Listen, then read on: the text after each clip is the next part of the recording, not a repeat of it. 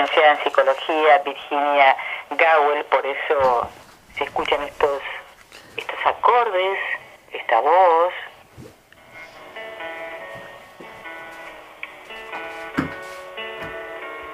En tu cuerpo, flor de fuego, tienes palomas. Flor de fuego tienes palomas. Buen día. Buen día, Rosita, buen día a todos los que escuchan tu programa tan bonito y estos audios que vamos convidando. Eh, y qué lindo se recibir así, por supuesto, por supuesto. Me imagino. Virginia, eh, yo quería que de alguna forma eh, justificaras esta ausencia de una semana porque la gente extraña tu, tu voz y tu, tu, tu concepto, tu autoridad para, para la palabra, para tratar estos temas que tienen que ver con el comportamiento. Me gustaría que escuchen en- desde tu propia voz por qué razón esta ausencia de una semana. Uy, bueno, ta- eh, no, me acordaba de eso. Em, sí, mil disculpas por la ausencia y sí, est- estuve haciendo un curso, estuve tomando un curso, un posgrado en la Universidad de Belgrano, un posgrado en psicogenealogía, que es el estudio del inconsciente familiar. O sea que eh, es un procedimiento en donde se diseña el árbol psicogenealógico de la familia y se puede rastrear, ¿sabes?, Eh, de manera fascinante por qué somos como somos en base a nuestras raíces, en base a los secretos familiares que a veces no conocemos y se expresan a través de nosotros, en base hasta el nombre que tenemos. Es muy determinante de nuestra identidad en tanto no descubramos que estamos siendo teledirigidos por cosas del inconsciente personal que vienen de más atrás, que vienen de nuestros abuelos, que vienen de nuestros ancestros, de línea paterna, de línea materna, inclusive que vienen de personas que han participado en nuestra crianza o en la crianza de nuestros padres y abuelos y son como parte de nuestra familia. Así que es muy interesante, mañana termino este posgrado y es como que eh, lo hice con mucho sacrificio, porque bueno, vi- vino al país para darlo desde Francia una discípula de Anne Schusterberger, que es una de las principales generadoras de este movimiento del estudio de las raíces del inconsciente familiar, eh, y completa una investigación que yo vengo haciendo res- respecto de, de la inteligencia del inconsciente, que es el nombre de la columna de hoy, desde hace más de 30 años. O sea, me ha eh, atravesado toda la vida el comprender cómo funciona el, inconsciente, más allá de cómo lo ve la psicología clásica, freudiana, eh, porque el inconsciente fue tenido en cuenta mm, miles de años antes de Freud, siglos antes de Freud, porque en Oriente también se habló del inconsciente. Entonces es como que hubiera yo armado un dinosaurio y me faltaba un huesito, y el huesito era comprender el inconsciente colectivo familiar, porque nos criamos como, la otra vez comentaban en esta misma columna, ¿no? como si fuéramos dentro de un repollo, como se decía antes que nacíamos los niños, eh, y la capa de ese repollo más cercana, que son las capas del inconsciente colectivo que envuelven a nuestro inconsciente personal, es la del inconsciente colectivo familiar. Esa nos la fumamos, como dicen hoy los chicos, la absorbemos como, mira, a mí la imagen que me viene es en algunos puestos de flores, a veces se venden, por ejemplo, calas color turquesa, ¿las has visto? Color turquesa, color naranja. Las he visto, eh, creo que son pintadas. En verdad, ¿sabés cómo se hace? Todos sabemos que las calas son blancas, blanquísimas, ¿no? Entonces se pone la cala ya cortada La tinta. en tintura, claro, en la tintura, la misma tintura con la que se colorean las, las tortas, los huevos de Pascua. Entonces la flor puede sobrevivir, por supuesto, porque sorbe el agua del florero. Y la cala, que era blanca originariamente, queda turquesa porque ha sorbido un agua coloreada. Bien, podríamos decir que el inconsciente personal implicaría esa cala blanca, somos una cala blanca, pero eh, cuando nacemos vamos sorbiendo el colorante del cual esté teñido el inconsciente colectivo familiar y no somos conscientes de eso. De modo que uno llega, sobre todo a la mitad de la vida, cuando uno se empieza a hacer preguntas y fue corriendo hasta ahí tratando de sobrevivir, tener hijos, casarse, separarse, etcétera, etcétera, tener una carrera. Y en algún momento en la mitad de la vida uno se hace preguntas sobre su identidad y se pregunta y tiene como la intuición de que había nacido para ser una cala blanca, pero se mira al espejo y dice, yo soy turquesa, yo soy anaranjada, yo soy violeta. Y algo en su interior le dice que tiene que revisar cuál fue el agua que absorbió. Porque si se hubiera criado de manera natural, digamos, no condicionada, lo cual es imposible, uno puede, no puede no condicionarse. Nuestra naturaleza viene eh, para ser condicionada y es imposible no ser condicionado por el país, por la educación, por la familia. Pero lo que sí podemos es liberar lo condicionado. En un momento de la vida en que nos damos cuenta de que no quisiéramos ser la réplica de lo que vimos que han sido eh, los errores de nuestra familia. Y allí uno puede eh, si querés, como si hubiese una película de estas que revierten, retroceden y vuelven, en ese volver para atrás, imaginemos que la cala expele el agua que absorbió y va quedando, imaginémosla toda, cada vez más celestita, parte de un turquesa furioso, celestito, celestito claro, blanco, celestón, hasta volver a ser blanca, hasta volver a ser como la naturaleza la quiso en este mundo y no esa cosa artificial que absorbió. Podemos hacer eso, podemos revertir lo que el inconsciente absorbió, los traumas, los complejos, los conflictos que hemos... Se puede, se puede sorber, pero volvemos a un estado mejor que el de la cala originaria, podríamos decir. Sería una cala que vuelve a ser blanca, pero recuerda todo el proceso anterior y lo capitaliza para ser una cala sabia, si querés. Eh, es como en Oriente es la imagen de la flor de loto.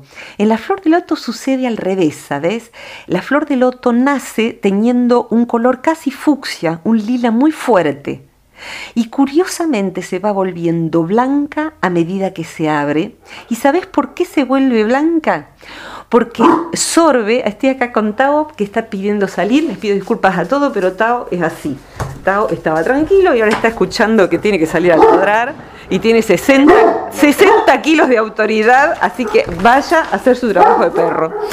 La flor de loto se vuelve blanca porque sorbe la podredumbre del barro, del pantano que es el otro símbolo. Por eso en el yoga y en Oriente el símbolo de la flor de loto es un símbolo precioso, pero no por su blancura originaria, sino porque es la blancura que la flor genera por eh, elaborar esa blancura con la podredumbre. Y podríamos decir que es el otro símbolo floral de hoy, si quieren, ¿no? Eh, nacemos en un montón de conflictos, algunos nuestros, otros que no lo son, que son de nuestro entorno, de nuestra familia, de nuestro pueblo, hasta de nuestro país y de la época en que nacemos. Pero no somos víctimas de eso. Lo somos en tanto ser niños. Ahí sí, porque no nos podemos defender y la ligamos, como decíamos de chico, ligamos toda esa, esa cosa familiar que, bueno, por ahí no hubiéramos elegido conscientemente. Pero Después sí, a medida que nos vamos volviendo adultos, podemos decir esto lo quiero, esto no lo quiero. Y eso es lo que hace que la flor de loto, a medida que absorbe el barro y lo, lo convierta en pureza, eso es lo que podemos hacer cuando nos hacemos responsables de nuestra vida. Mira, acabo de ver un video eh, que lo repliqué en, mi, en uno de mis muros, en el tercer muro, justamente que es donde pueden pedir contacto quienes escuchan Virginia Gago, el tercer muro. Allí puse un video divino que encontré hoy de algo que fue filmado en Argentina, pero no sé dónde, en el cual hay un adolescente down expresando su necesidad de que sus padres confíen en ella y que ah, ella misma hizo un video y es productora audiovisual, ha estudiado en la universidad, hoy en día hay muchos chicos down que estudian en la universidad, que estudian en la escuela secundaria, y cómo se expresa esa chica diciendo que ella quiere, como una mujer de esta época, tener derecho, por ejemplo, a viajar sola en colectivo, que su madre se lo dio hace poco y con eso va pudiendo tener autonomía. Entonces, esta chica expresa con una claridad. Entonces, esa niña, que ya dejó de ser niña, está rompiendo con el estereotipo de que un chico down tiene que estar en una casa encerrado porque pobrecito es discapacitado. Entonces, todos nosotros tenemos discapacidades impuestas por nuestro entorno, por nuestra crianza y por los traumas que hemos vivido. Pero podemos ser esa flor de loto que transforma ese barro en blancura. ¿Y cómo se hace eso? En principio, ¿sabes? El inconsciente tiene su propia inteligencia y lo va haciendo por sí solo. Pero podríamos decir que cuando una persona además trabaja sobre sí, con la ayuda de un terapeuta, con la ayuda de prácticas, con la ayuda de la meditación, la psicología transpersonal provee muchísimas prácticas para eso tomadas de Oriente y de las neurociencias. Puede hacer que esa inteligencia del inconsciente digiera esos traumas, porque funciona, sabes, de una manera muy similar al sistema digestivo. Cuando uno come, obviamente absorbemos los nutrientes que se convierten en cuerpo y en energía, y el resto lo excretamos.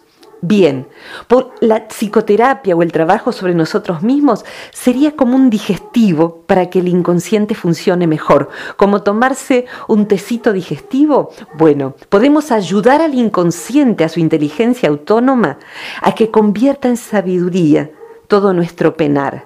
O sea que eh, cada uno de nosotros guarda escondido su dolor. Y esto lo quiero decir subrayándolo, Rosita, porque hasta que las personas nos abrimos a contar nuestro dolor, creemos que nadie ha sufrido como nosotros o sentimos con vergüenza ciertas cosas que hemos vivido, como la persona que ha sido abusada. Y eso cuando lo vamos compartiendo, vamos viendo que cada persona tiene su historia, este curso, por ejemplo, como yo también enseño de esa manera, en este curso se ha ido trabajando con el árbol psicogenealógico de cada uno de los 12 participantes, porque éramos solo 12. Y bueno, yo también ahí expuse mi familia, mi historia, mis dolores, pero ver clase tras clase el dolor de cada compañero que al principio era un desconocido sentadito ahí, como yo lo era para ellos. Y de pronto el desconocido abre allí su historia como algo privado, porque así se trabaja en este tipo de psicología. Entonces todos tenemos historias muy difíciles y venimos de ancestros que han sufrido guerras, que han sufrido abusos, de mujeres que no se les ha permitido pensar, sentir, gozar, hombres que no se les ha permitido abrazar a sus hijos, sentirlos. Eh, desde esta psicología se sabe, por ejemplo, que muchos hombres han heredado de los hombres de la guerra su imposibilidad para expresar el amor, porque el hombre que se, que se crió en tiempos de guerra sabía que no debía apegarse a sus hijos porque pronto no iba a poder estar más con ellos y porque ellos iban a perder a su padre de todos modos. Así que los hombres cargaron con eso de inconsciente familiar e inconsciente personal sin saber que son calas pintadas. Entonces necesitan revisar eso, los hombres, nosotras las mujeres, condicionamientos que no son nuestros y necesitamos recuperar nuestra identidad para tener una vida plena hablé como suelo hablar yo. Pero no, no, está, perfecto, Virginia. Yo te escucho con una atención eh, y creo que de la misma forma que, que me cautivas a mí como interlocutor y, salimos al aire para cientos de personas y para miles de personas quizás, eh, creo que de la misma forma se cautiva aquel oyente común que está en un lugar de su casa o caminando por la calle escuchando la radio en este momento y uno piensa porque se, se siente obligado a hacerlo. Vos estás hablando de mm, esta herencia que recibe cada persona y que a veces no comprende el porqué de, determinadas situaciones, pero claro, uno busca también, ¿no? Como vos dijiste, eh, el porqué de, de todo esto y, y el poder hallar una razón nos ayuda a vivir. Totalmente. Totalmente, Rosita. Yo, la verdad que si, si puedo llegar es porque experimento una profunda pasión por este tema. Eh, en esta altura del año empiezo siempre a brindar una formación que se llama de técnicas de acceso directo al inconsciente. Y directo es porque es más allá del pensamiento. Uno puede, por ejemplo, yo enseño algo que hice 30 años, a que la persona ingrese a un estado, el paciente, por, por eso le enseño a terapeutas, eh, ingrese a un estado de relajación y de contacto con su inconsciente para poder allí restaurar, rescatar historias, rescatar recursos, hacer regresiones, pero no a vidas pasadas, porque con la que tuvimos nos alcanza, ya tenemos demasiado con eso, pero podemos reparar inclusive limitaciones que son inconscientes y que son hábitos familiares, que tuvieron un sentido alguna vez y luego no. Mira, uno de mis primeros posgrados en técnicas de, acceso al inconsciente, que así le llamé yo, uno de los posgrados que hice hace mucho tiempo, qué sé yo, 25 años por lo menos, fue un máster en programación neurolingüística que fue largo, fueron como tres años. Y recuerdo que la profesora explicaba que eh, esta historia, dice, un día, yo, bueno, sepan todos que yo no como carne hace treinta y pico de años, soy vegana además de vegetariana, pero bueno, la historia remite a un corte de carne que es el pelleto, es un corte largo, yo recuerdo que mi mamá hacía milanesas con eso, entonces es un corte alargado de la, pobre vaca, pero bueno, tomemos la, metáfora o la historia en sí. Eh, Perla, la profesora, contaba que Em, ella cortaba siempre en tres partes ese trozo de carne para ponerlo al horno. Lo ponía en la asadera, le ponía las papas y todo eso. Y un día la hija le preguntó, mamá, ¿por qué se corta así eh, ese, ese, pedazo de carne? Y la madre se quedó en silencio y dice, la receta es así, la abuela lo hacía así. Pero le picó a ella. Y como su madre todavía vivía, le preguntó a la abuela, y, la abuela, la mamá de mi profesora, eh, se quedó tan perpleja y dice, ¿y por qué así se corta el pelleto? Se corta en tres partes. Eh, pero la verdad que no, no sé, bueno, no sé, debe ser para que se cueza mejor.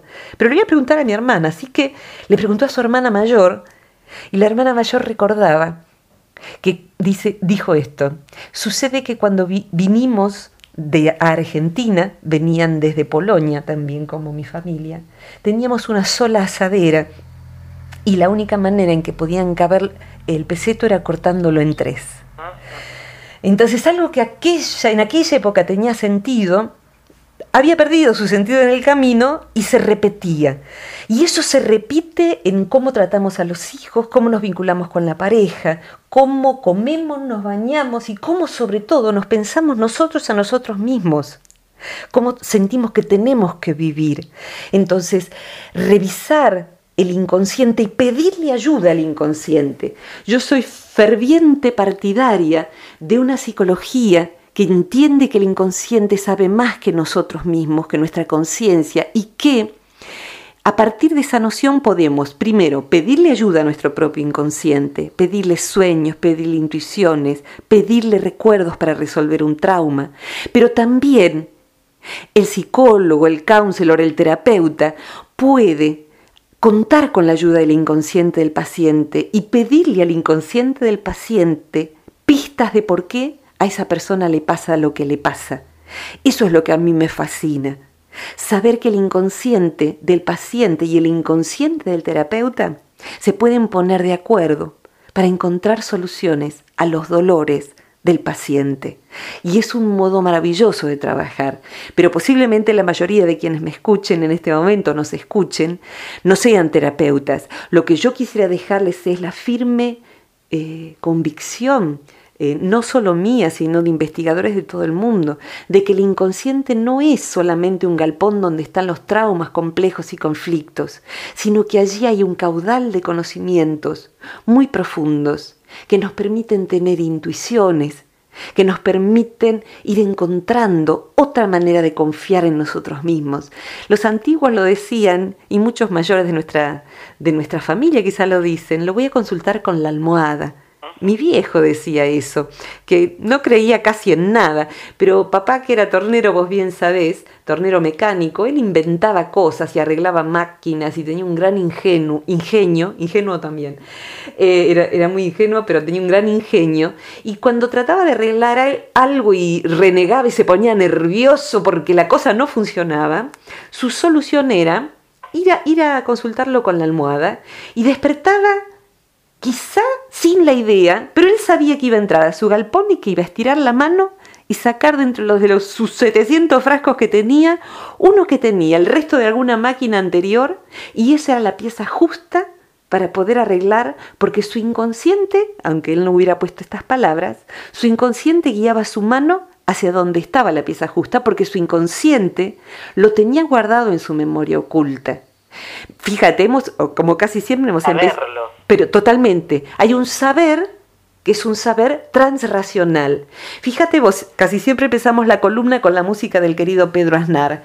Pedro, eh, hace un par de años, decidió hacer un retiro creativo. Esto es, se fue a Mar de las Pampas en invierno, en, este, junio creo, y decidido a que iba a hacer durante un mes, todos los días iba a crear una canción. Así que se fue con su equipo de grabación, afinó sus instrumentos, él es multiinstrumentista, entonces afinó sus instrumentos en una octava distinta de lo común, eso ya no te lo sé explicar porque eso lo entenderán los músicos, pero el hecho es que se fue solo, se encerró en Mar de las Pampas en, en una casa y decidió todas las mañanas componer una canción. Y lo que él hace es confiar en su inconsciente, tiene oficio para eso, entonces le pide a su inconsciente y él se despertaba todas las mañanas con una canción y uno escucha el CD de él que se llama Ahora se llama así el CD, y cada canción es tan diferente de todas las demás, y hay que componer todos los días letra y música, pero a veces él se ha, despertado, hay una canción de cuando él estaba en Cerú que él la compuso, se llama, les pido que la googleen porque es hermosa, a cada hombre, a cada mujer, eh, y esa canción él se despertó soñando la canción cantada en boca de David Lebón. Y después sí la grabó David, eh, y la canción es preciosa porque es una canción de un contenido espiritual enorme. Entonces habla de que todos, uno a uno a uno, todos nos damos cuenta de que todos somos uno. Y esa canción nace así, pero hay muchísimas canciones, los Beatles, John, eh, Lennon ha compuesto así, muchísimos artistas han compuesto sus canciones en su sueños. Eh, Einstein descubre la teoría de la relatividad gracias a un sueño. Hay un científico que se llama Kekulé, que se escribe con K, que descubre la fórmula del benceno en sueños. Se pone a investigar, investigar, investigar y se queda dormido sobre su investigación y como él era químico, no es lo mío exactamente, pero ¿te acordás que en química, en esas cosas incomprensibles, uno veía las valencias? Eh, o sea que veías el elemento con valencias. Entonces uno ve el hidrógeno con dos valencias y en las dos se, se engancha el oxígeno y nace el agua. Entonces cada elemento tiene un palito que se llama valencia en la química.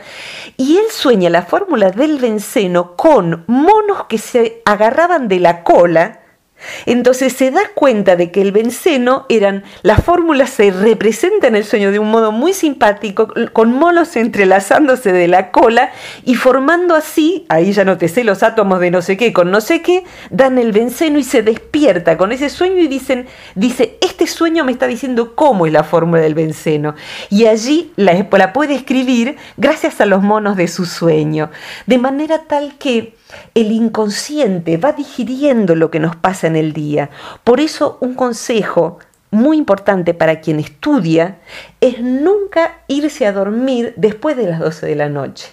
Hay que estudiar hasta la noche y dejar que el inconsciente elabore todo lo estudiado en el día, porque el proceso de dormir va digiriendo lo, lo aprendido y es posible inclusive que la persona no recuerde al día siguiente cosas que ha estudiado, pero cuando el profesor le pregunte en el examen, diga la respuesta correcta porque su inconsciente se la recuerde. Yo cuando era estudiante no participaba del bullicio general de los exámenes, me quedaba meditando un ratito, mientras todos estaban enloquecidos y nerviosos, yo confiaba en que mi inconsciente me iba a dar la respuesta justa. Y siempre fue así tuve una carrera con un solo bochazo del cual ya he hablado, un cruel bochazo de, esos, de esos profesores perversos que a veces existen, pero siempre mi inconsciente me dio la respuesta sin, no, no, sin haber estudiado antes, ¿no? O sea que hay que estudiar y dejarla en remojo para que el inconsciente pueda eh, trabajar y acomodar eso durante la noche. No sé si hay alguna pregunta que quieras hacer, Rosita. Esto no, nos da la pauta, o sea que todo lo que en este momento se presenta como un caudal de conocimiento eh, viene de tiempos ancestrales, vos lo, lo, estás diciendo, y que las personas debemos confiar en nuestro propio inconsciente, hasta incluso eh, para resolver distintas situaciones que a veces no sabemos cómo hacerlas. Totalmente. Eh, y acá me gustaría señalar algo puntual. Eh, que parecía contradecir lo anterior, pero no, lo va a contrabalancear. ¿eh? porque hay algo que yo no es lo que quiero decir, y, vos me estás haciendo la pregunta correcta, ¿eh? pero yo no quisiera que se entienda de lo que estoy diciendo algo que está muy de moda, que es, a mí me bajó eh, esto entonces es mi intuición y entonces hay mucha gente hoy en día que toma un curso de fin de semana y ya tiene el don de la sanación. Entonces se pone frente al consultante y le baja la respuesta. Entonces yo he escuchado, esta semana he escuchado algo terrible, que era que una persona que así de, intuitiva que es, porque le baja de su inconsciente, el cáncer que vos tenés es por un problema de tu madre que a vos no te prestó suficiente atención.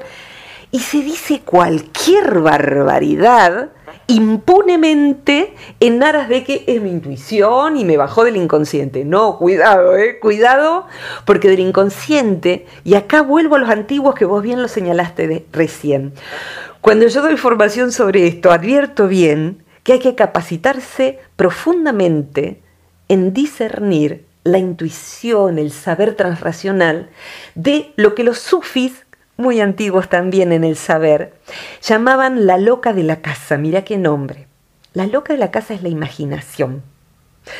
Entonces, la imaginación puede jugarnos muy malas pasadas.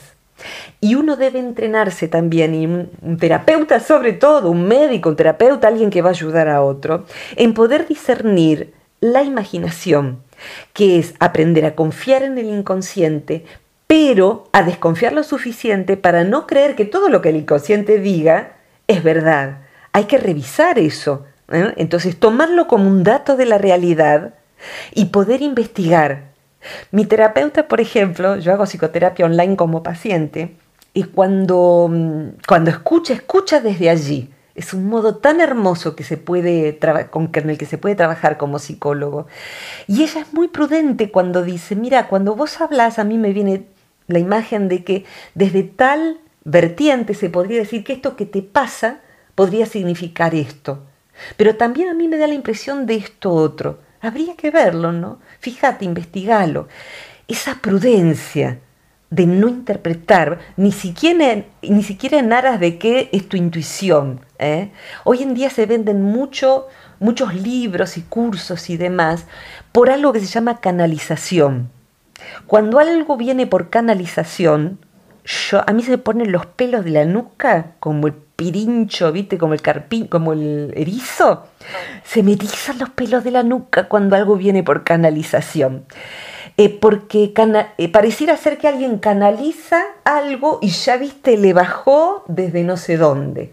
Y cuidado con eso, les digo a todos, cuidado con eso, porque no es que alguien canaliza algo y eso es verdad absoluta hay barbaridades que se hacen en nombre de la canalización. Yo la verdad lo que quiero es canalizarme a mí, como se lo decir, y que cada uno se canalice a sí mismo, que vos seas Rosita, que cada uno sea a sí mismo, tratando de ser sensato respecto de lo que viene allí. Eh, alguien de pronto canaliza una técnica de curación y como la canalizó parece que eso es palabra mayor y palabra de espiritualidad divina. He escuchado hace algunos años, por suerte la persona que me lo dijo ya se despertó de que eso no era verdad, alguien que había canalizado un nuevo calendario. Entonces había un calendario que tenía 722 días, ponele, y cada día era de un signo del calendario azteca, a su vez, maya, qué sé yo. Y bueno, y a partir de ahí había un montón de gente que seguía ese calendario porque a alguien chiflado se le había ocurrido que el calendario se podía dividir en esa cantidad de días y mencionar cada planeta por no sé qué. Y cuidado, porque ni un curso en milagros, que es un libro que anda dando vuelta, eh, es la palabra santa porque se haya recibido supuestamente por canalización, ni un calendario, ni una técnica, ni nada. Eh, la verdad es que hay que ser muy cuidadoso cuando se trata de ver cómo es la realidad, cómo es la intuición, y mucho más cuidadoso cuando se trata de ayudar a alguien.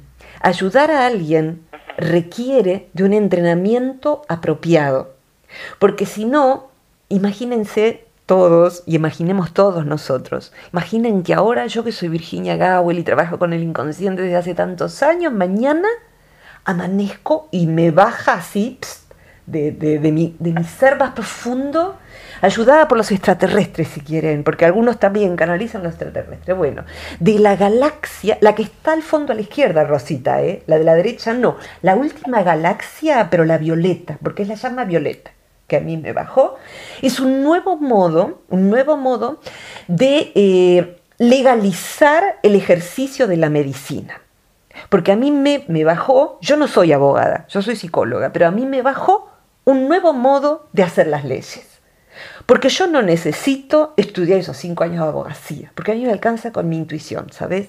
Entonces yo canalizo un nuevo modo de hacer leyes. Y me salteo esos cinco años y ser doctor. Yo no preciso nada de eso, Rosita.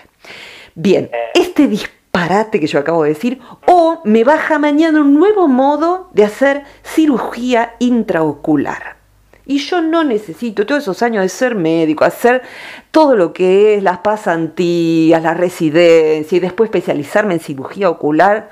No, no. A mí, denme, un, eh, ¿cómo se llama? Un bisturí láser que yo intuitivamente ya lo canalicé, ya me vino clarito. ¿Alguien se ofrece? Por favor escríbanme si alguien se ofrece como paciente, porque yo lo acabo de canalizar. Bueno, a mí me suenan así todas estas cosas que aparecen en, el otro, en el simplismo de pensar que del inconsciente uno le baje, ya con eso se ahorra todo el estudio. Hace falta intuición y capacitación. ¿eh? Perdonen esta sátira, pero cuídense como pacientes porque tienen derecho a que le... Volátiles. Exactamente. Mira, el, hay un discípulo, hubo un discípulo de, de Gandhi que se llamó Lanza del Bastón con B corta, un divino era, estuvo en Argentina, un ser extraordinario.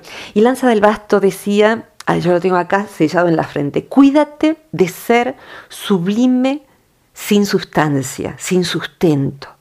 O sea, eh, entender que algo es así solamente porque la intuición lo dice, es, se le llama en, en ciencia un elevacionismo.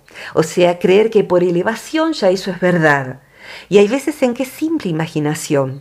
Entonces, para poder hablar de cosas serias hay que formarse y considerar la intuición. Entonces, contrapeso lo que dije al principio. Un terapeuta debe tener conocimiento intelectual y buen contacto con su propio inconsciente. Y alguien que tiene buen contacto con su propio inconsciente, si quiere ayudar en cualquier área, debe formarse. Esa persona es oro en polvo, pero no puede ahorrarse el pegar el asiento, eh, pegar la cola en el asiento, estudiar profundamente, dar todos los exámenes que haga falta y que la ley marque para poder tener enfrente a un consultante en cualquier área. ¿eh? No se puede eh, apoyar el facilismo. Y esto es así, o me permito decir en este área porque es aquella que conozco. Esto es así. Y es muy raro que yo diga eso, pero esto es así. Para tener un paciente enfrente y ayudarlo, hace falta estudiar y la intuición. La intuición sola la alcanza. Es una herramienta que debe ser prudentemente manejada, el inconsciente y la intuición. Totalmente, profundamente sí. Entonces necesitamos a los psicólogos, consultores y también abogados, médicos y demás mi cirujano, el, de, el que, eh, curó mi pata poniéndole una prótesis de metal, él me decía que cuando él no sabe qué hacer ante una persona que viene, él es cirujano de pie, con el pie destruido, lo que él hace es una oración, él se encomienda algo más grande, pero, pero ¿qué? Y pero ese, ha estudiado todo lo que se puede saber de pie, de un pie, ese cirujano lo sabe. Entonces, ora después de haber sabido todo, ¿eh? No es antes de, me voy a poner a operar pie porque amanece intuitivo y sabio. ¿eh? Entonces las dos cosas, las dos cosas. Eh, por eso tenemos, con esto redondeo, dos hemisferios cerebrales. El izquierdo es para pensar, analizar, y el derecho es el que canaliza la intuición. Tener solo uno de esos hemisferios es ser muy pobre. Alguien que ayuda solo con el razonamiento y conozco tantos psicólogos así, que te devuelven todo y entonces te dicen, eh, esto es por un complejo paterno del, sujeto del supuesto saber. Entonces hay una envidia fálica del complejo de castración y si no me están entendiendo, yo tampoco entiendo lo que estoy diciendo. Pero eso yo lo he tenido que repetir en los exámenes para ser psicóloga también. Hay teorías que son descabelladas. En este momento eh, redondearía así. Necesitamos los dos hemisferios cerebrales. Necesitamos pensar y sentir. Yo no renuncio a ninguna de las dos cosas. Y quien en esta época del año tiene anhelo de ayudar a otro, por favor, genere el, cursar una carrera legal, una carrera leal, legal, carcera. El, resto es ilegal. ¿eh? Es, el, es la mala praxis, el ejercicio ilegal de la psicología existe, existe. Y yo ya sé que la carrera de psicología y, muchas similares no son lindas, Rosita. La verdad es que no son lindas carreras. Yo sufrí mucho en la universidad, pero justamente si vamos nosotros a cambiar la carrera para que sea más sensible, más humana, más abierta, las vamos a cambiar quienes nos graduamos. Entonces, nosotros quienes nos graduamos, yo que me gradué, no soy el ejemplo universal, mis colegas que se han graduado y que creen en otra psicología, son los que entran a las universidades a dar cátedra de algo más sensible. ¿eh? Entonces, por favor, una carrera dura cinco años más o menos, que pasan volando. La carrera a lo mejor no es tan linda como uno anhelaría, pero la profesión dura toda la vida. Entonces, bueno, vale la pena, ¿eh? vale la pena. Bueno, Rosita, gracias, perdón por la pasión que a veces se me desborda, pero bueno, a lo mejor eh, despierta la pasión de quien a cualquier edad apoya eh, la posibilidad de formarse para ayudar a otros completamente, profundamente. Eh, hoy nos diste cátedra. Ups, espero que, bueno, no fue mi pretensión, mi pretensión es simplemente transmitir eh, lo que mi cabeza y mi corazón juntitos de la mano quieren decir hoy. ¿eh? Gracias por escuchar a todos y a vos en particular, gracias por este espacio. Nosotros te damos las gracias a vos porque aprendemos muchísimo y te puedo asegurar que de ahora en más creo que vamos a tratar de utilizar nuestro inconsciente de una manera eh, prudente y capitalizar nuestros conocimientos y, e intentar, bueno, qué sé yo, de, cambiar nuestra propia calidad de vida y aquella que eh, hemos heredado exactamente, exactamente. Mira, si quieren más información, hay un blog que tengo en internet que está un poquito desactualizado, pero se llama Inteligencia Onírica. Así que si lo googlean, lo van a encontrar. Y el viernes, ahora me acabo de acordar, el viernes, que es 18 de marzo, por si alguien escucha, del 2016, por si alguien escucha este audio en cualquier otro momento, voy a estar dando una conferencia en Palermo sobre este tema en un lugar que se llama Vino Filosófico, que ya estuve antes y es preciosa la experiencia porque es la charla, tres empanadas y un vino es una cosa preciosa y la, van a encontrar la invitación en el sitio web del Centro Transpersonal de Buenos Aires, así que si quieren ver ese sitio van a encontrar y si quieren hacerse un viajecito hasta ahí, hasta Palermo, me va a encantar poder compartir esta charla con quienes quieran acercarse. Bien, gracias. Un abrazo muy grande y gracias a todos. Hasta la próxima. Hasta pronto. Cariños.